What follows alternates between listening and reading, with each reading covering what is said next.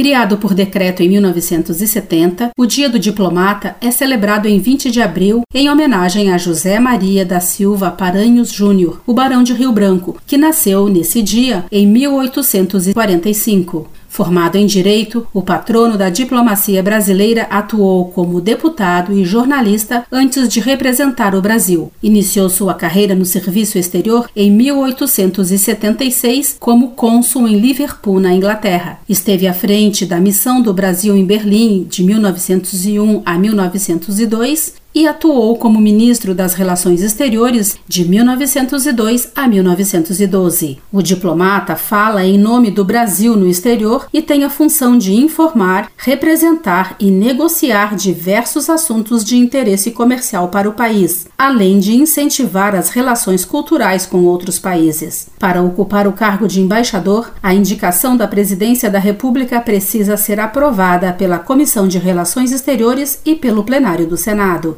A presidente do colegiado, senadora Cátia Abreu, do PP do Tocantins, recentemente defendeu que o Itamaraty tenha mais embaixadoras. Nós temos aqui uma grande empreitada dessa comissão, que é aumentar o número de mulheres nas embaixadas pelo mundo. É, na próxima arguição, nós já combinamos com o chanceler que nós queremos metade-metade. A trajetória para se tornar um diplomata é longa. Após a aprovação em concurso público realizado pelo Instituto Rio Branco, ligado ao Ministério das Relações Exteriores, o interessado vai progredindo na carreira, passando pelos cargos de terceiro, segundo e primeiro secretário, conselheiro, ministro de segunda classe e, por fim, ministro de primeira classe, o embaixador. E para exercer o cargo de embaixador, o indicado pelo presidente da República deve ser sabatinado e aprovado pelo Senado. Atualmente, o Brasil tem embaixadas em 138 países em todos os continentes.